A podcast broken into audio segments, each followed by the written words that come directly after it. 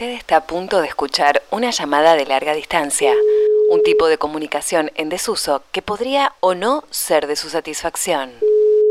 Aguarde un momento que lo estamos comunicando.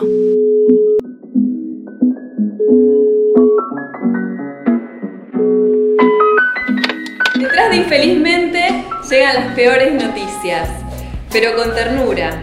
Infelizmente no sobrevivió. Infelizmente no nos queda ni una habitación libre para el carnaval. Infelizmente el sofá que encargaste hace cinco meses tuvo un problema y no está listo. Infelizmente no tendremos agua durante 10 días. Y así, infelizmente, con infelicidad. En Río, infelizmente, la antesala de la desgracia y sin embargo, una bella palabra con tinte musical. Una forma suave de anticipar lo que no querremos oír. Tan sorprendente como esta otra manera de evitar la negación. ¿Hay pan negro? La vendedora contesta, ay, pero se terminó. Ten, más se acabó. Muy bueno, me encanta. Infelizmente es la palabra, Florencia, para arrancar esta tercera emisión de larga distancia. ¿Estás ahí, Florencia? Sí, Pablo, sí. Infelizmente estoy aquí.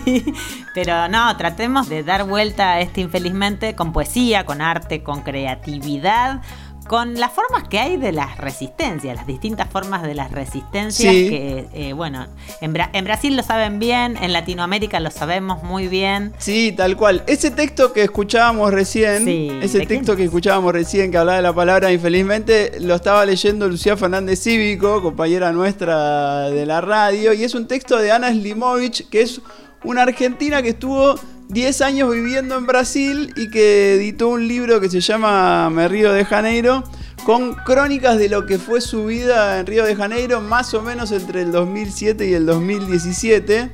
Y lo estuvo presentando en Rosario. Y eso era parte de la presentación. Lo estuvimos presentando con ella. Y me quedó ese parrafito porque fue algo que leímos ahí en la presentación del libro. Este fin de semana también, al menos el fin de semana antes de que estamos grabando esto, fue el fin de semana que ganó Bolsonaro en Brasil. Y me quedó ese también. Bueno, infelizmente sucedió eso. Y la idea era, bueno, igual hagamos un programa y contemos todo lo que nos gusta igual de Brasil porque la vida sigue. Pero por supuesto, y vamos a seguir haciéndolo. Y vamos a seguir yendo a Brasil Pablo, como sea. Sí, vamos a seguir yendo a ver si te digo más, Florencia. Tengo este dato. Voy a estar en Brasil el primero de enero, el día que asume Bolsonaro. Ah, bueno, no, no lo sabía.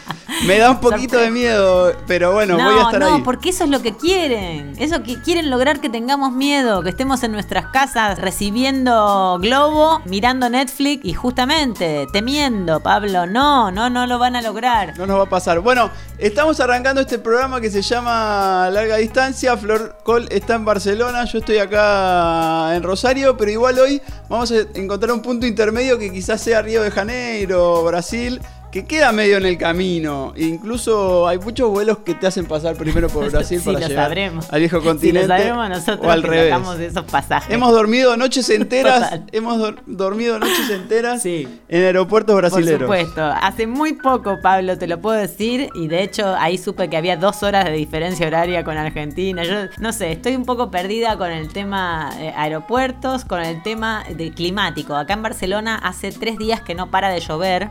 Bajo la, bueno, una temperatura considerablemente, eh, está por debajo de los 10 grados y está lloviendo de una manera que, todo el mundo te dice, bueno, pero esto no es normal aquí, esto no es normal. Un pseudo Macondo en Barcelona. Acá en Rosario hace un par de días tuvimos algo parecido, ¿eh? un, día en particular que llovió todo el día, yo hacía mucho que no lo veía. Pero bueno, también el planeta está, cambiando y todas esas cosas. El planeta llora. Bueno, puede ser, puede ser eso también.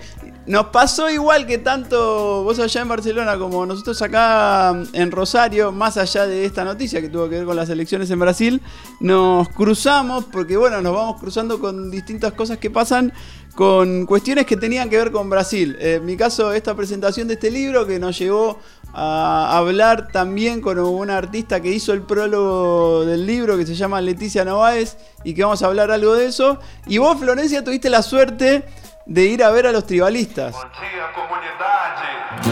Exactamente, Pablo. Tuve el enorme placer de encontrarme con que dentro de un festival de jazz que arrancó hace unos días, que se celebra en la zona del Forum, en un teatro realmente maravilloso, muy amplio y que de hecho la, la, entrada más barata que conseguimos era muy, muy, muy arriba, pero que tiene esa característica arquitectónica que no solamente que se escucha muy bien, sino que se puede ver muy bien desde cualquier sector, incluso de los lugares más alejados en, altura, digamos. Así que, bueno, tuvimos la suerte de, asistir en esta gira que está haciendo Tribalistas, en esta segunda vuelta de Tribalistas. Es verdad. Que, eh, nada, celebraron con, bueno, una gira por Europa que están terminando ahora. Intentamos eh, poder tener una entrevista con Marisa, con Arnaldo, con Carlos. No, es complicado, Yo te copié ahí los correos, tenemos teléfonos, todos. Pero, ¿quién te dice en algún momento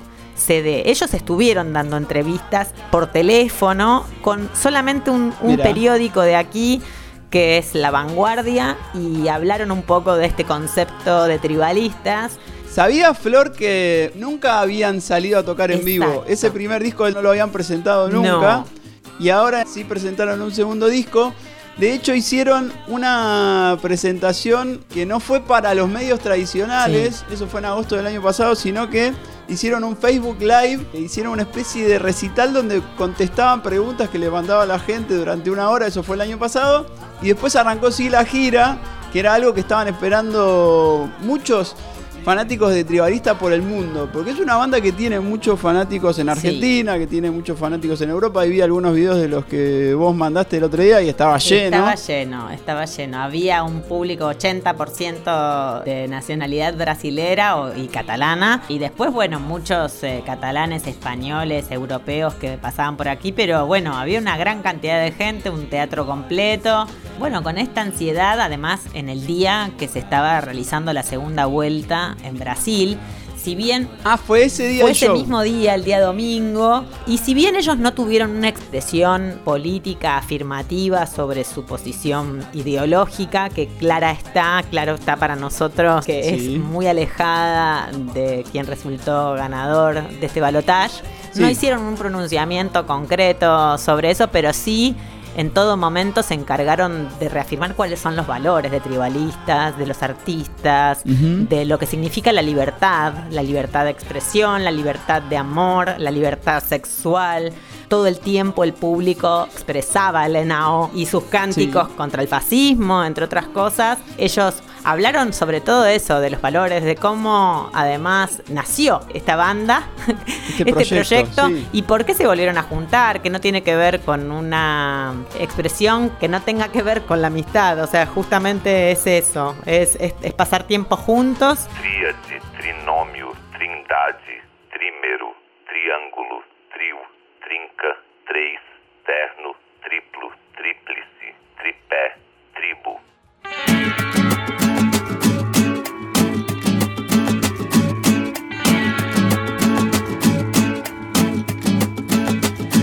Moralistas já não querem ter razão, não querem ter certeza, não querem ter juízo nem religião. Estábamos hablando de Tribalistas, esta banda formada por Marisa Monte, Hernando Antunes y Carliños Brown. En el 2017 sacaron un segundo disco Salieron de gira por ahora por Europa y Flor tuvo la suerte de ir a verlo. Sí, Pablo, la verdad que tuve mucha suerte de enganchar esta segunda vuelta con temas que no solamente repasaron, obviamente en Barcelona, sino que hicieron muchos temas de primer disco de Tribalistas. Que es el disco con el que la gente más estableció una relación. Es un disco que yo me acuerdo mucho cuando salió y que se distribuyó mucho de mano en mano, al menos acá en Argentina. Pablo, de hecho, a mí me llegó, de hecho, grabado en cassette y me gustó tanto, lo gasté tanto al TDK que terminé comprándome el, el, CD que venía con un último tema con DVD. Era como toda una novedad. Año 2003. Canciones que surgieron en la ruta, en las carreteras, en sus noches de ronda, de trago, de amistad de tantos años. Uno de San Pablo, ella de Río de Janeiro, Carliños de Bahía.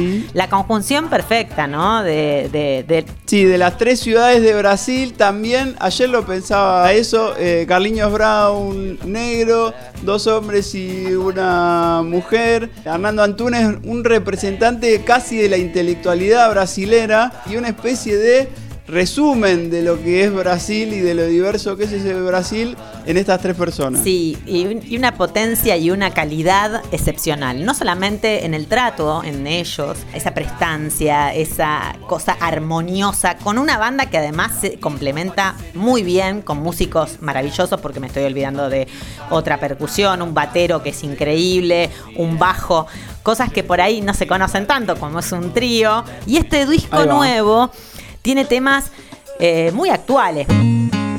Somos comunistas e capitalistas, somos anarquistas, somos o patrão, somos a justiça, somos o ladrão, somos da quadrilha, viva São João, somos todos eles da ralé da realeza, somos um só. Volviendo a esta idea, eh, que si bien no salió, digamos, un pronunciamiento contra Bolsonaro en el escenario, se dijeron cosas muy interesantes sobre los valores, sobre las libertades, sobre lo que significa hacer arte en estos tiempos. Y bueno, el disco, decíamos, el nuevo de Tribalistas abre con Diáspora, ¿no? Que es una historia contada sobre lo que está pasando con los refugiados. Otra vez. Eh, Habla específicamente de los migrantes. Exactamente. Mar Egeu, um barco cheio de fariseus,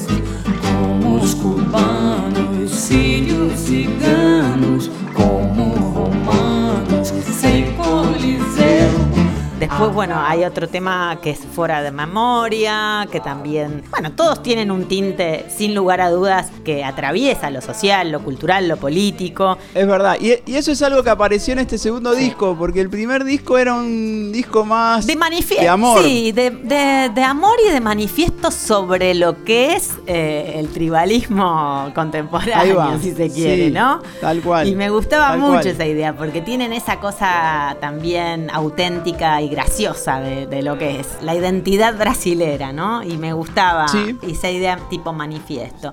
Y mm, bueno, contaron también que quedaron muchos temas fuera en, este, en estos años, en estos 15 años, quedaron muchos temas afuera.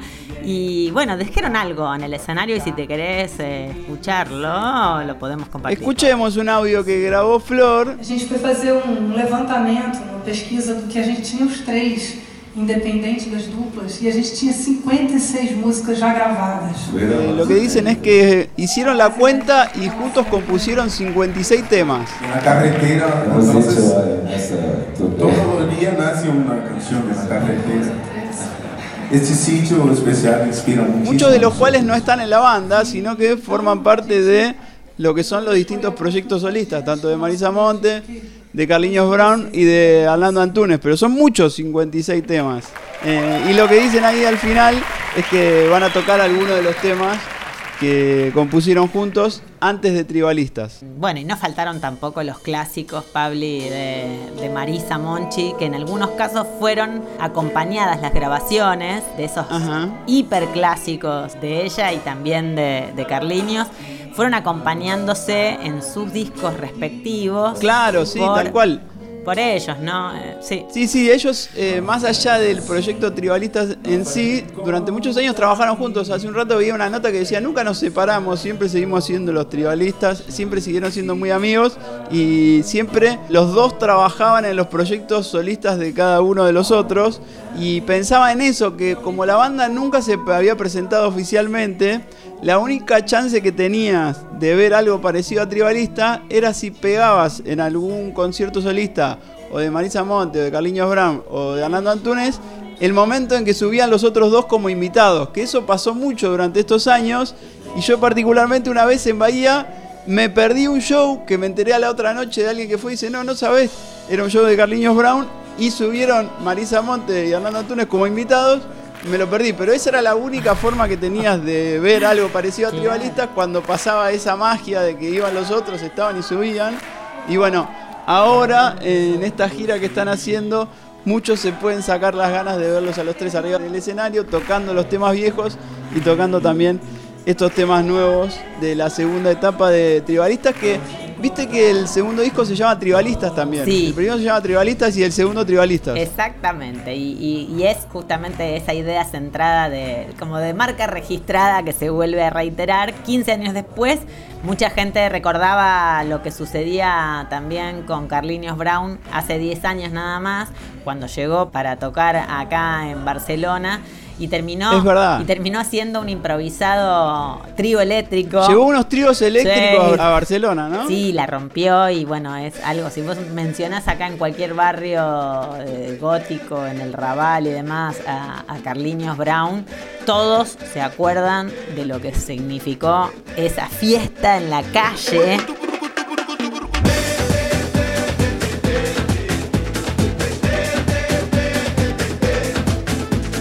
Festejando un carnaval que, bueno, lejos está de lo que se hace en Europa, lo que pasa en Brasil, ¿no? Entonces, bueno. Trío eléctrico es algo muy característico del carnaval de Bahía. Son unos camiones que se llenan de sonido y arriba van tocando las bandas. Eso pasa ahí en el carnaval de Bahía, ahí en el farol de la barra. Y lo que hizo Carliños Brown hace unos años fue llevar uno de esos camiones a Barcelona y armar una especie de carnaval de Bahía ahí trasplantado en Barcelona y eso fue, bueno, muy bien recibido ahí. Sí, no, no, no, los recuerdos y las anécdotas te digo que dan para hasta un documental, ¿eh? Debe haber registros, yo no los he visto, pero bueno, es una tarea que me voy a poner eh, en búsqueda porque la verdad que eh, tengo muchas historias orales, narradas, de gente que ha estado ahí 10 años atrás y la verdad que yo estaba como empapándome de algo que desconocía realmente y quienes hemos estado, hemos tenido el privilegio de ir a un carnaval de Bahía y estar en los tribus eléctricos ahí en la calle,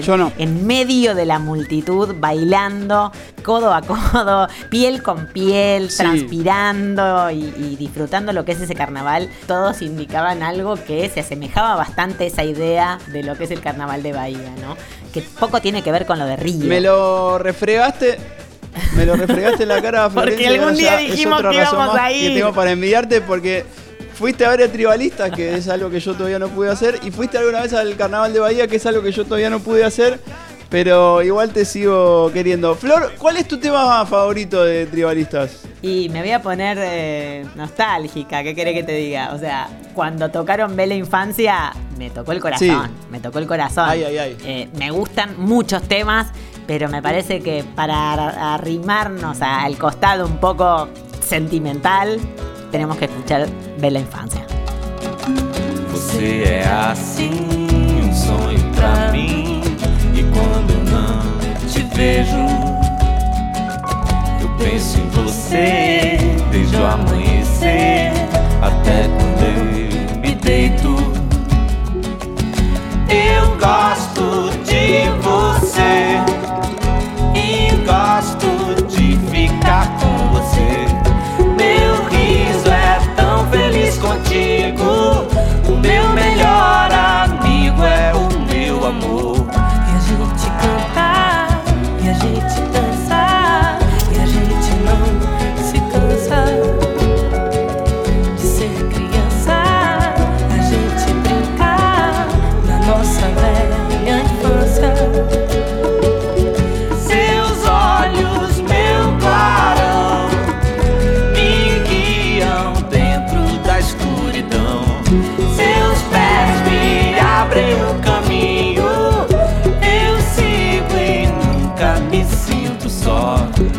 É assim,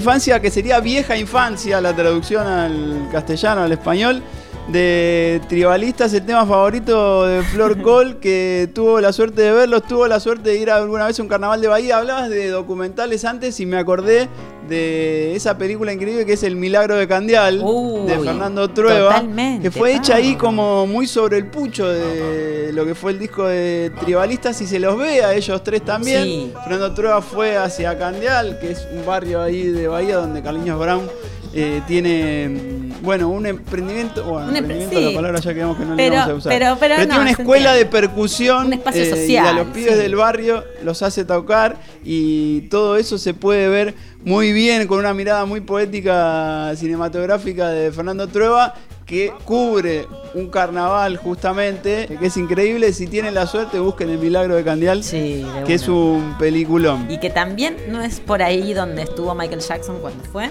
En el Peluriño, sí, sí. Estuvo, estuvo por ahí, no me acuerdo si fue antes o después, creo que fue antes, ¿no? Lo de, no, fue antes, fue antes. Grabó un video a mediados de los 90 Michael Jackson, pero a partir de ahí lo grabó con Olodum y a partir de ahí justamente Olodum tiene todo el tiempo de presente, incluso en el balcón donde Michael Jackson grabó ese tema, pusieron ahí una hay como una gigantografía de Michael y está todo el tiempo saludando para los que pasean por el peluriño. Lo pueden ver. Estamos hablando de Brasil en esta tercera sería ya emisión de mm, larga distancia, el pro que hacemos con Flor, ella desde Barcelona y yo desde Rosario, pero hoy estamos en modo mm, brasilero. Hablábamos recién de los tibalistas, hablábamos de Marisa Monte y yo te voy a presentar a una artista, a otra artista brasilera, Flor. Contame, Pablo, ¿a quién? Una artista que se llama Leticia Novaes que ahora el último proyecto que tiene se llama Letrux. Te conté antes que mm, vino Ana Slimovic, que es una argentina que estuvo viviendo muchos años en Brasil y escribió un libro que se llama Me Río de Janeiro. En el libro hay un prólogo escrito por una artista brasilera que se llama Leticia Novaes, que es una de las muchas artistas mujeres que tiene Brasil, pero que surgió en el último tiempo. Leticia Novaes tenía una banda o arrancó en la música hace alrededor de 10 años. Cuando lo conoció a Lucas Vasconcelos, que es un músico ahí de Río de Janeiro, formaron una banda que se llama Letuse y grabaron tres discos. De hecho, fueron pareja durante un tiempo y ya en el último disco de la banda el tema era la separación y después, bueno, se terminaron separando y Leticia formó una nueva banda que se llamó Letrux. Como venía Ana y había hecho el prólogo y demás, le hicimos una entrevista por WhatsApp. Te voy a hacer escuchar un poco de la música de Leticia y después le hicimos algunas preguntas que la tenemos a Luz Fernández Cívico que las va a ir traduciendo a vivo y ahí escuchamos un poquito. Dale.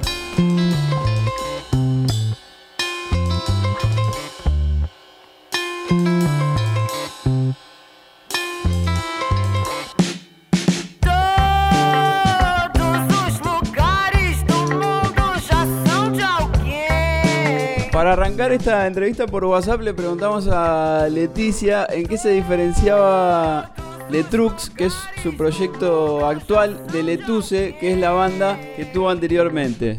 Eu acho que o que se diferencia Letusse do meu projeto atual. Yo creo que la diferencia de Letusse con mi proyecto actual es una sensación de ser un trabajo realmente solista, a pesar de tener una banda maravillosa. Mas no Letusse eu dividi a parte de criação. Pero en Letusse yo dividía parte de la creación y de decisiones con mi ex compañero musical que era Lucas Vasconcelos. E na Letrux eu mais mandona, bossy. Y con la Letrux yo soy más mandona. Soy yo la que resuelvo, la que hago dirección artística del show. La diferencia es esa. Pero yo sigo siendo una compositora de lo cotidiano. Do cotidiano, da vida da mulher brasileira. De la vida de la mujer brasilera. Sigo siendo muy observadora.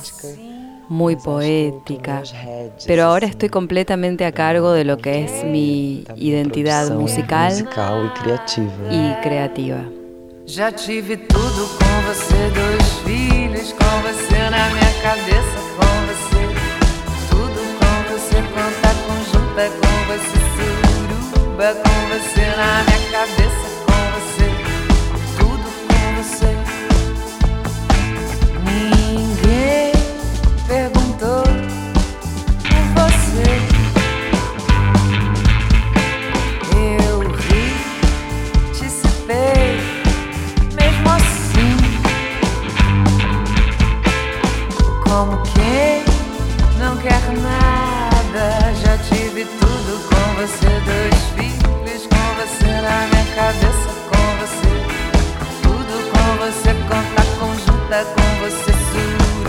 com você na minha cabeça, com você.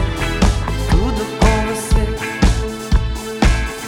Lance livre, imaginário. A gente só serviu no sonho. A gente só prestou dormindo. Amor fantasma, camarada. A gente só serviu disco este nuevo de Letrux es un disco más discotequero, más para salir a bailar. No sé si te suena todo eso, Florencia. Hace mucho que no voy, pero me suena.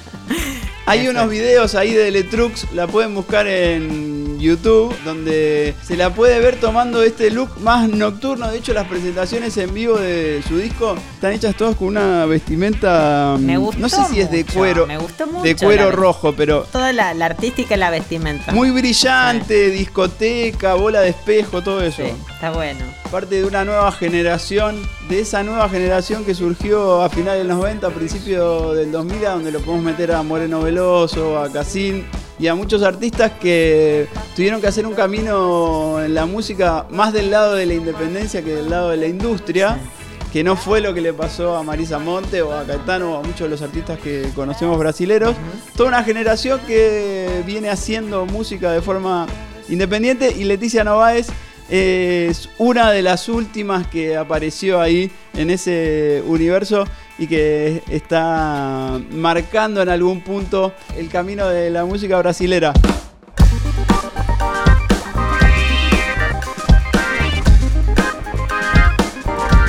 Contábamos que Leticia forma parte de una generación de músicos y músicas independientes que está generando una música increíble en Brasil y le preguntábamos si no le parecía que esa generación justamente no está recibiendo el reconocimiento que merece. Essa é uma questão que a gente fala muito, né? Ese es un tema del que nosotros hablamos mucho, porque la música actual todavía continúa siendo despreciada, independiente, alternativa. E por que algumas cantoras, como sei lá, Adriana Calcanhoto, que fez muito sucesso ainda numa época que a ¿Y rádio. por qué algunas cantoras, como por ejemplo Adriana Calcañoto, que fue muy exitosa en una época en la que tuvo el apoyo de la radio y las grandes grabadoras? Se a Adriana Calcanhoto tivesse nascido hoje, ela seria minha amiga. Né? Adriana Calcañoto hubiera nacido hoy, ella sería mi amiga, haciendo shows acá y allá en un mercado É alternativo. uma pena, eu acho uma pena. Una ela pena subir a carro, auto, ligar a rádio, a prender que escuchar que la música que están pasando ya tiene 30 años. Es muy raro que te pase que, subís al auto, prendes la radio y están pasando una canción actual. Me enoja un poco que las personas se hayan quedado en el tiempo con la cuestión musical. Um. Creo que realmente falta un em cierto reconocimiento. Hay muchas cosas muy buenas que se están haciendo ahora, pero quizás de acá a algunos años la gente se despierte, le empiece a prestar atención y se dé cuenta que hay cosas buenísimas que se están haciendo ahora. Que tem coisa muito bacana sendo feita. Meu verão acabou, minha hora já deu e eu vou lá. Sorri, consegui me virar pra sair. O amor pode vir que eu já vou. E foi nessa vida que eu te Ella es cantante, compositora, escritora, actriz y tarotista también. No, muero, en serio. Y es también. Eso no lo sabía. Acá, acá estoy viendo unos videos que, me habías mandado antes, que pude escuchar uno, pero veo que tiene bastante producción además. Eh, así que, bueno, ya es algo seleccionadísimo. Porque además, bueno, me falta Avenida Brasil. me falta toda Avenida. Claro, Me falta toda Avenida Brasil, básicamente. Así que. Avenida Brasil era un segmento que hacíamos antes en Radio Universidad, más tarde que nunca, un programa que hacíamos juntos. Pero ahora eh, lo seguimos haciendo en Falso Vivo, que es un programa que sale en Radio Universidad todos los días. Pero bueno, una vez por semana hay una Avenida Brasil ahí en Falso Vivo. Ahí nos enteramos que existía Leticia Nováez, nos enteramos de este nuevo proyecto de Letrux. Le mandamos algunas preguntas y entre otras le mandamos porque en algunas entrevistas vi que mm, para este último disco también, ella contaba que había estado influenciada por muchas artistas mujeres, por muchas músicas mujeres y escritoras mujeres también. Entonces le preguntamos que nos nombrara quiénes habían sido esas referentes y ella nos contestaba esto, hablando sobre todo de cómo, así como pasó en Argentina y así como está pasando en otros lugares del mundo, de cómo el movimiento feminista había crecido mucho en estos últimos años. Eu acho que a gente está num momento muito lindo para ser mulher. Creo que estamos en un momento muy lindo para ser mujer. minutos una mujer es violentada, asediada. A pesar de que Brasil es un país donde todavía cada 11 minutos una mujer es abusada. Mesmo con ese horror, estamos en un momento muy fuerte, muy rico. Incluso con ese horror, estamos en un momento muy fuerte, muy rico, muy emocionante para ser mujer. El movimiento feminista de 2015 para acá aumentó mucho. Estamos muy unidas, muy conectadas. Y eso es muy inspirador. Y eso es muy inspirador y nos da más fuerzas para seguir. Tengo muchas mujeres en mi historia que forman parte de mi vida. Me inspiraron. Acho que comencé con María Bethânia y después Janis Joplin. Perry Smith, PJ Harvey, Rita Lee, Marina Lima, Lhasa de Sela, a própria Juana Molina também, argentina que eu amo. São muitas mulheres que me inspiram.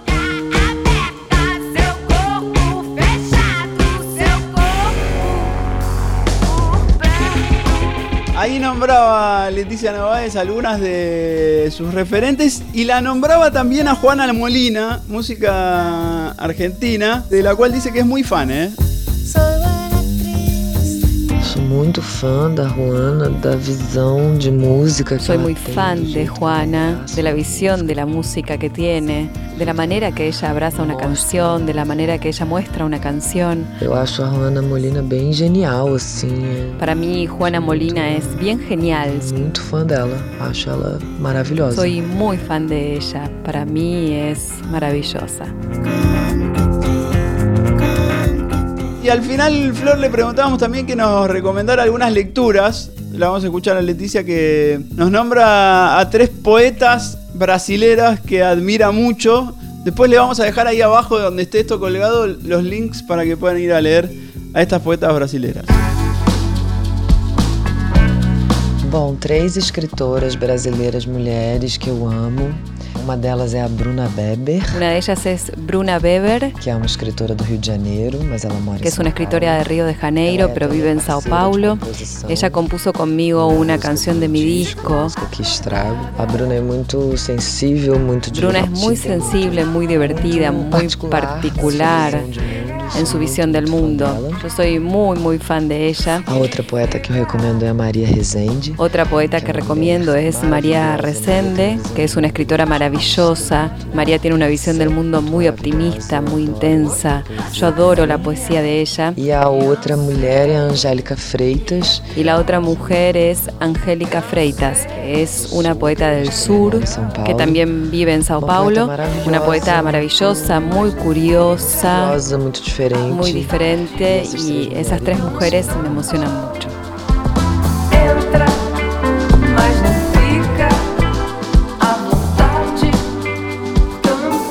Ahí estábamos escuchando a Leticia Novaes que nos recomendaba algunas lecturas. Llegamos nosotros a Leticia por un libro que se llama Me río de Janeiro porque ella fue quien hizo el prólogo de este libro. ¿Estuviste viendo los videos, Flor? Sí, Pablo, me gusta mucho la estética de, los videos. La verdad que me estoy eh, entusiasmando bastante, me gusta mucho la estética, te decía, me gusta, bueno, obviamente que estén filmados en Río de Janeiro. Estaba justo con Noite Extraña eh, Gerald Sentiu. Veo que están muy laburados los videos en esta cosa autogestiva, independiente que ella tiene, obviamente que le está dedicando bastante a este nivel artístico de producción. Ella es una artista que viene del medio independiente, que forma parte de una generación que tuvo que aprender a hacer un montón de cosas que quizás los músicos anteriores no hacían, pero tuvieron que aprender a grabar sus discos, a filmar sus videos, a publicitar todo, a armar sus fechas. Bueno, como está pasando en distintos lugares que, bueno, el trabajo de ser músico pasó a ser un poco más amplio que el de componer canciones, grabarlas o tocar en vivo. Pero sí pasó que en estos últimos dos años recibió mucha atención de la prensa. Y bueno, el otro día que vino Ana nos contaba que ya ahora es como medio una estrella. El fin de semana este que pasó estuvo compartiendo fecha en San Pablo con Lenine, por ejemplo. Y bueno, es alguien a quien ahora le están empezando a prestar atención los grandes medios brasileños. Y por lo que veo en los equipos de producción de todo el arte y los videos y demás, hay una amplia mayoría de mujeres. ¿eh? Que eso no es menor si alguien además está activista, impulsora de ideas feministas, así que bueno, es para celebrar. En el último audio, justamente Leticia nos hablaba de poetas y de escritoras y cuando me metí a buscarlas y me metí en cada uno de sus sitios, Vi que estaban sus libros como editados de forma muy linda. Y vos me contabas, Flor, que te topaste esta semana también en el mundo editorial, pero allá en Barcelona con algo súper interesante. Sí, Pablo, la verdad que fue una sorpresa como las que ocurren si uno anda de flaner, ¿no? Esta cosa de, volviendo a Walter Benjamin, ¿no? De salir a la calle, de salir de tu casa, salir de la habitación donde estás y a pesar del mal clima, meterte por los pasajes, por esas calles y encontrar, por ejemplo, en el medio de Barcelona una librería que tiene como 40 años ya en la ciudad que se llama Altair. Altair con la A, con las diéresis. Esta librería tiene como especialidad trabajar la crónica como género literario y también eh, especializada en viajes, con cronistas de todos los lugares del mundo y la verdad que por lo que estuve leyendo de distintos lugares, hay uno de Montevideo que son realmente alucinantes, a los amantes de Uruguay se los recomendamos y a los que todavía no conocen eh, Uruguay y Montevideo en particular, también se los recomendamos. Y bueno, en esta idea de, deambular por la ciudad me encontré de casualidad con que en esta librería se eh, presentaba un libro que era 100% ilustrado. Son 14 historias de distintos lugares del mundo, 14 viajes reales que están dibujados en viñetas, están contados en viñetas, son historias todas de no ficción, lugares en la Patagonia Argentina, pasando por Nueva York, yendo a Sudán o a Irak en diversas historias contadas allí y es, bueno, la verdad que de una sensibilidad notable y me gustó mucho la idea, saber que también estoy muy empapada y trabajando con muchas ilustradoras de por aquí y por allá, eh, así que, bueno, la verdad que me encantó la propuesta es un libro y hablábamos con el director de Altair Magazine, que es Pere Ortín, director y un gran cronista que hace poco fue premiado en la escuela de García Márquez, allí en Cartagena. Así que bueno, si te parece, compartimos lo que charlábamos un poco, esta idea de cómo la ilustración y cómo nuevos lenguajes están contando historias, siguen contando historias que, bueno, para nosotros están cerca.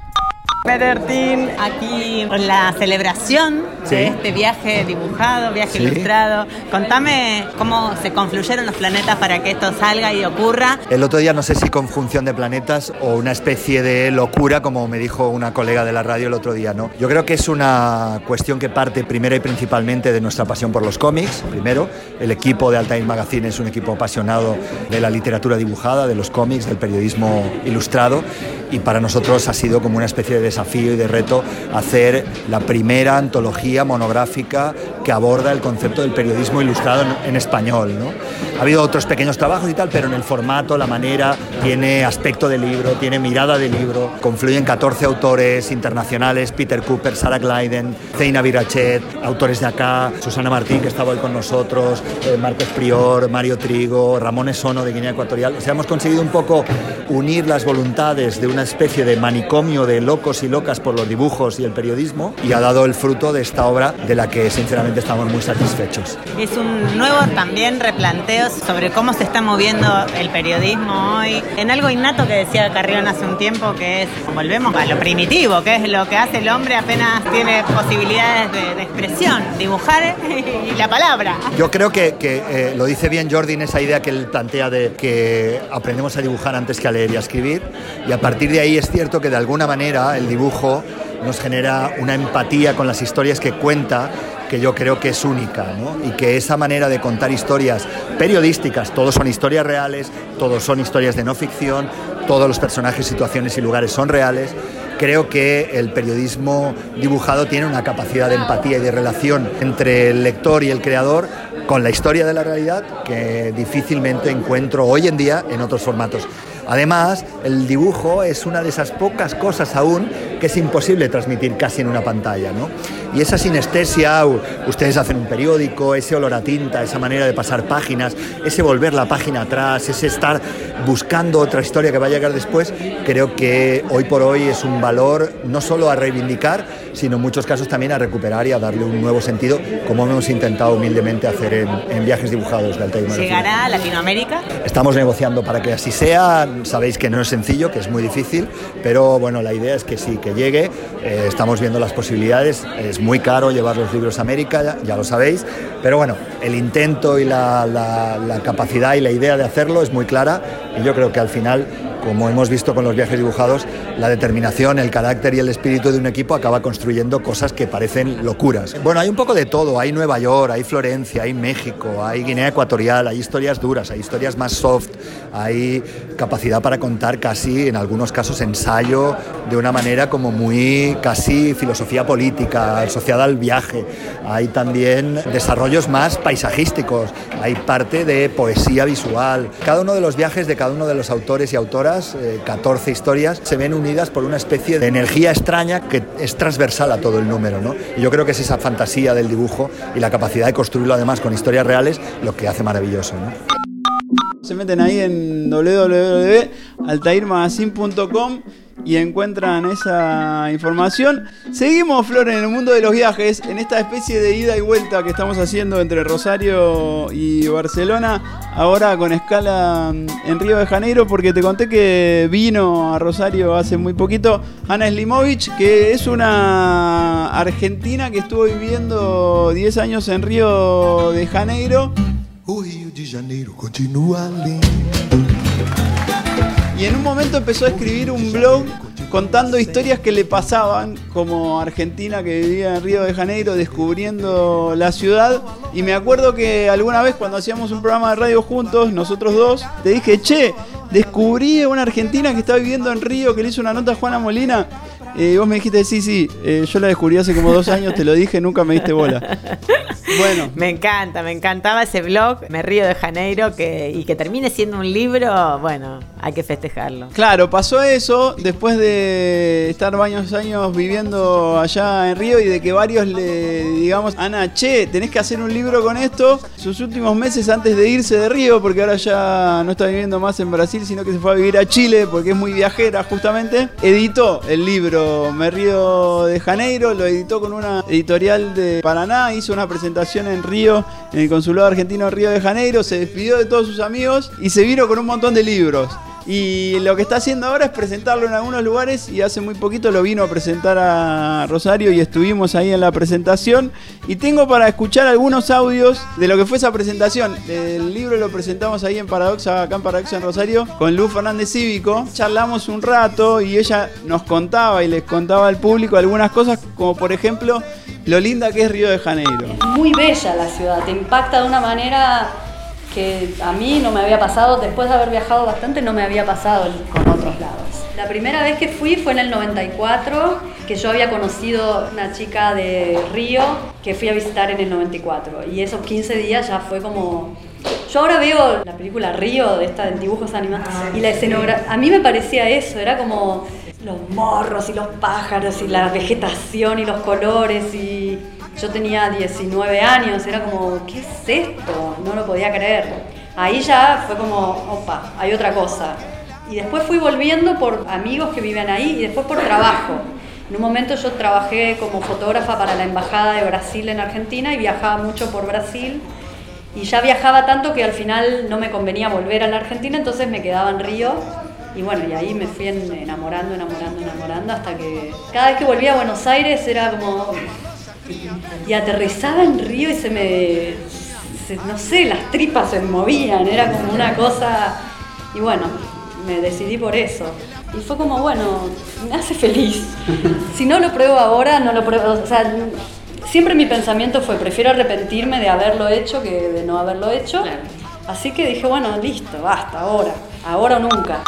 Que es una ciudad muy linda, Río de Janeiro, Flor. ¿Vos eh, hace mucho que no vas a Río? Hace, mm, sí, bastante. De 2014. Bueno, no tanto. Fui la última vez, 2014, que todavía estaba escribiendo Ana, creo que el blog. Sí, estaba, sí, estaba escribiendo su blog hasta 2016, principio de 2017, lo siguió escribiendo. El blog estaba ahí en una plataforma del diario La Nación, que en algún momento La Nación lo descontinuó pero ella nos cuenta lo bueno que estaba justamente escribir ahí y la respuesta que recibía del público. Yo ya tenía la experiencia, ya, yo ya publicaba en la revista Lugares, como que como cronista yo ya trabajaba publicando notas, pero nunca había tenido el feedback que te da un blog, por ejemplo, que están los comentaristas. No, fue hermoso porque además yo sentía como que me exponía bastante y ahí cuando más, más me exponía los comentarios. Por suerte se formó una comunidad porque puede ser, internet puede ser terrible también, pero se formó una comunidad de comentaristas maravillosa, que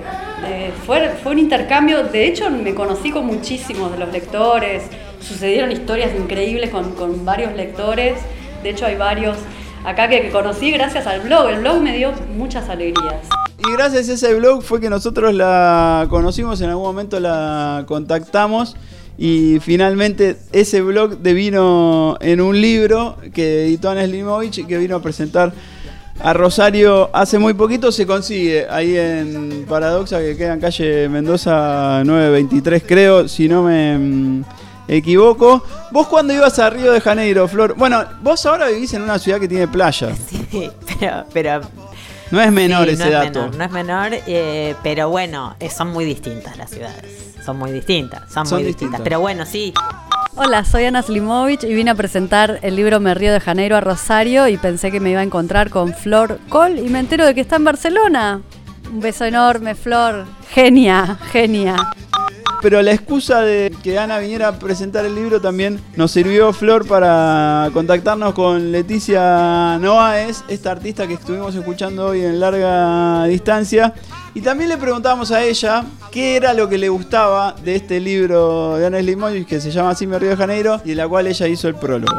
Ah, acho que o livro da Ana é um livro com uma visão muito particular y muy divertida. Creo que el libro de Ana es un libro con una visión muy particular y, muy divertida, al mismo tiempo muy sensible. Ana es una persona muy atenta. Ana es una persona muy atenta, muy voyeur, muy observadora.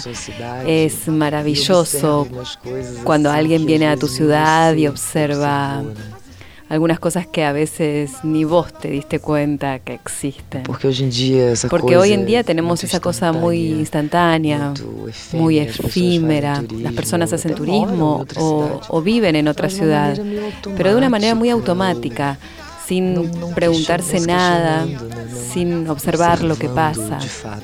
Y creo que el libro de Ana que es una hermosura de libro, justamente porque ella realmente, genuinamente, se propuso observar nuestra ciudad. A nuestra ciudad, ¿no? Y eso me Eso me causa un reenamoramiento de mi propia ciudad, incluso con las críticas, incluso con las cosas que ella ve que no están buenas, y uno dice, qué pena, pero igual te encantas de nuevo con tu propia ciudad y está bueno, es una visión de afuera que te causa eso. El otro día cuando vino Ana, me dijo, bueno, Flor se fue a ir a Barcelona, que es como la Río de Janeiro de Europa. bueno, pero puede ser, puede ser. ¿Qué sé yo? Berlín es la Río de Janeiro, a pesar de, digo, de la, es la metáfora, ¿no? Sí, sí. Desde lo, desde lo cultural, desde todo lo que está pasando. Porque justamente lo atractivo de Río de Janeiro, más allá de la playa, es que pasan muchas otras cosas en la ciudad. Brasil tiene destinos playeros que son hermosos, pero después no hay mucho para hacer. Y lo lindo que tiene Río es que es una ciudad increíble. Con la combinación. Donde pasan muchas cosas y caminas cuatro cuadras y aparece un mar increíble. Sí, sí, totalmente. Sí, está bueno. Y te hago una pregunta, Flor. Ahí en Barcelona, ¿se juega el fútbol en la playa? Se juega poco en la playa el fútbol. Se juega mucho más al vóley. Al vóley. Lo que pasa es que está todo armado eh, para eso. Sí. no, pero viste que en Río. No, en Río, se improvisa este el picadito eh, enseguida.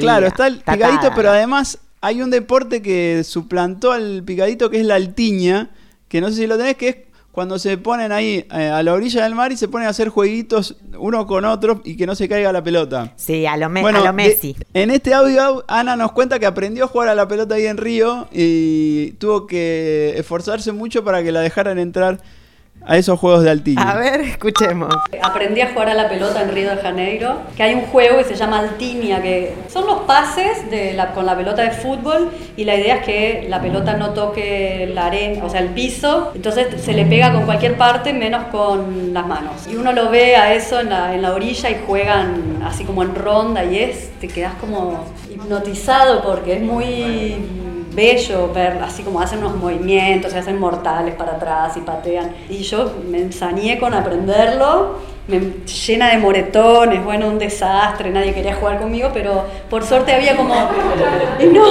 no, porque además se hacen eso, cuando entras a una ronda que está funcionando, eh, como que sutilmente como que se van, dicen, no, bueno, me voy al agua y se termina y te dejan sola. No es que no te dejan entrar, sino que entras un rato y... y, se van. Cuando te diste cuenta se fue. Claro. Estamos haciendo este programa que se llama Larga Distancia. Flor, ¿estás ahí en Barcelona? Estoy acá, Pablo, en este programa 100% brasilero, podríamos decir. Porque, sí, sí un programa que salió muy para ese lado. Salió muy para ese lado y se me vino a la cabeza una de las primeras películas que me partieron la cabeza, que se llama, en este caso, Brasil, y fue parte de... ¿La de Terry Gilliam? La de Terry Gilliam, eh, año 1985, Jonathan Price, Bob Hopkins, Robert De Niro trabajaba también.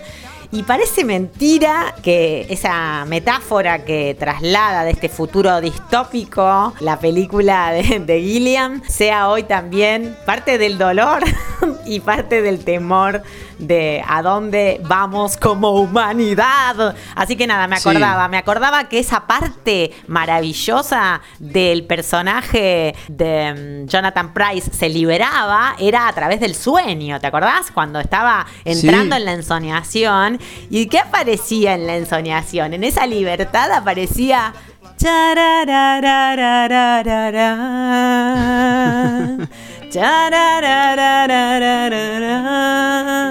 Brasil, Brasil.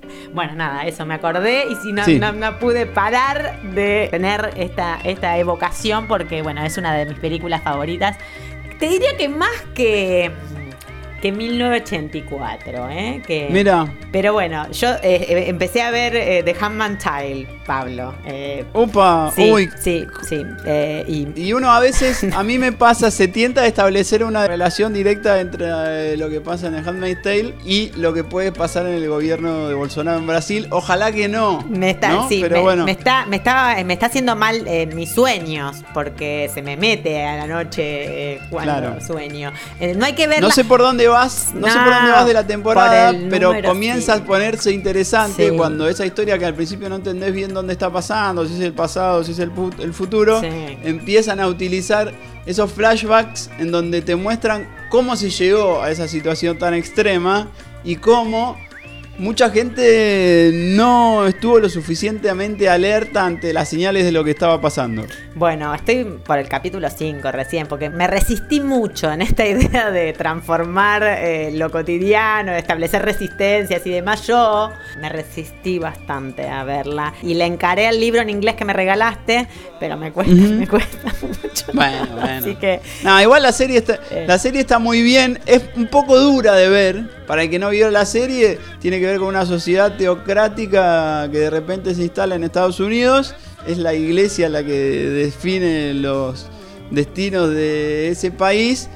Hay un problema ahí con la fertilidad. eh, Sí, básicamente entonces está. eh, las mujeres que son infértil. fértiles van a la casa de los poderosos para que esos poderosos puedan tener hijos y entonces las bueno, es algo que cuando lo ves asusta mucho. Sí, sobre todo porque hay un vacío legal en la decisión sobre tu propio cuerpo, eso. Sí, claro, el lugar de la mujer pasa a quedar en, en un plano mucho menor, pero bueno, es una historia dura de ver, pero me parece que hay que verla en estos tiempos. Hay que, hay que ver todo y hay que, bueno, encontrarla, hay que encontrarle la vuelta. Hay que encontrarle la vuelta para volver a soñar. Así que, Sí, tal cual. bueno, estamos en contacto con esta larga distancia. Hasta ahora venimos. Estamos en bien. contacto, Flor. Estamos llegando al final de este tercer episodio. Sería el segundo programa. Le tendríamos que poner un nombre a este segundo. Viste que el primero fue un piloto prueba. El segundo fue programa 1 con Juan y Fabre. Este sería programa 2. Brasil. Con Brasil. Sí, sin duda. Creo que abrazó Listo. todo el programa, ¿no? Vamos a entonces darle la despedida a Brasil. Bueno, el primero de enero Flor asume Bolsonaro, yo voy a estar allá. No sé cómo iremos con este programa, pero seguiremos contando. Mientras tanto, la vida sigue. Siguen saliendo discos nuevos en Brasil. De hecho, te iba a hacer escuchar un tema para cerrar que salió esta semana en Brasil. Es un tema de Lineker and the Caramelaus. No sé si lo tenés a Lineker. No. Te sigo presentando. Me, me encantó. Eh, no, no, no sé quién es. ella es una artista negra que en realidad nació hombre, pero se siente mujer y grabó uno de los mejores discos que se hizo en Brasil en los últimos tiempos. Ahora te voy a mandar un link, es and the Caramelaus, tiene un bozarrón de hombre, pero ella se mujer. Me llamó la atención cuando busqué data de Lineker, que pensé que eso era lo primero que iba a encontrar en todas las notas, una referencia a su identidad sexual, y me sorprendió para bien ver que no, que no le prestaban mucha atención a esto y estaban todos maravillados con lo bueno que estaba la música que hacía y me costó bastante encontrar alguna nota donde esclareciera, porque una vez tiene esa necesidad de, bueno, pará, pero lo tengo que presentar, ¿qué digo que es? ¿Hombre, mujer, trans, travesti? ¿Qué es? Y la verdad que no había mucha data sobre eso o no le parecía a los que habían reseñado los discos tan interesante y eso me pareció que estaba buenísimo. Bueno, Lineker sacó un disco en el 2016 que estuvo buenísimo y ahora está sacando uno nuevo y esta semana apareció un tema nuevo que se llama Calmo. Así que podemos despedirnos con ese tema y, y te mando ahí data para que lo busques a Lineker o la busques a Lineker. Dale, me encantó, Pablo. Y hasta un próximo larga distancia. Chao, Flor. Nos encontramos. Hasta luego. Você acorda, o teu sorriso tão ligeiro vem me despertar. Vagarosa, formosa menina.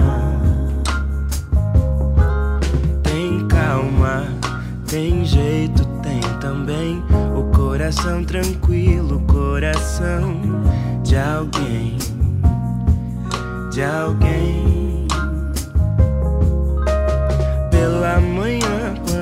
Você acorda, o teu sorriso tão ligeiro vem me despertar. Vagarosa, formosa menina. Tem calma, tem jeito, tem também o coração tranquilo, coração de alguém, de alguém. Na casa antiga tinha até montanhas e nas ruas da cidade tinha gente ali caminhando juntas. Na casa antiga tinha até montanhas e nas ruas da cidade tinha gente ali caminhando juntas.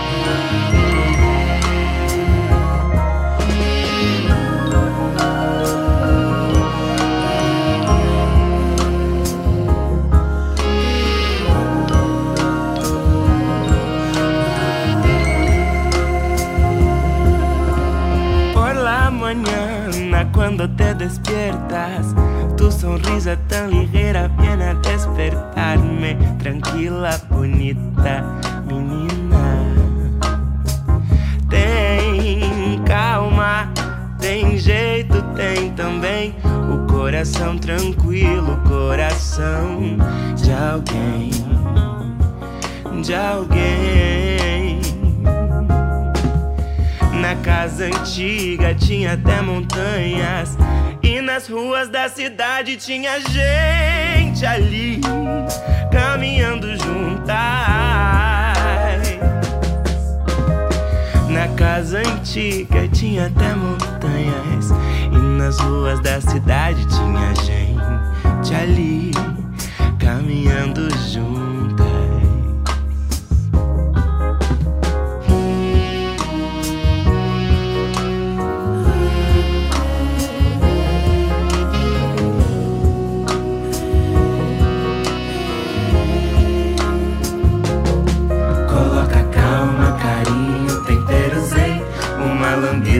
É tão gostoso Também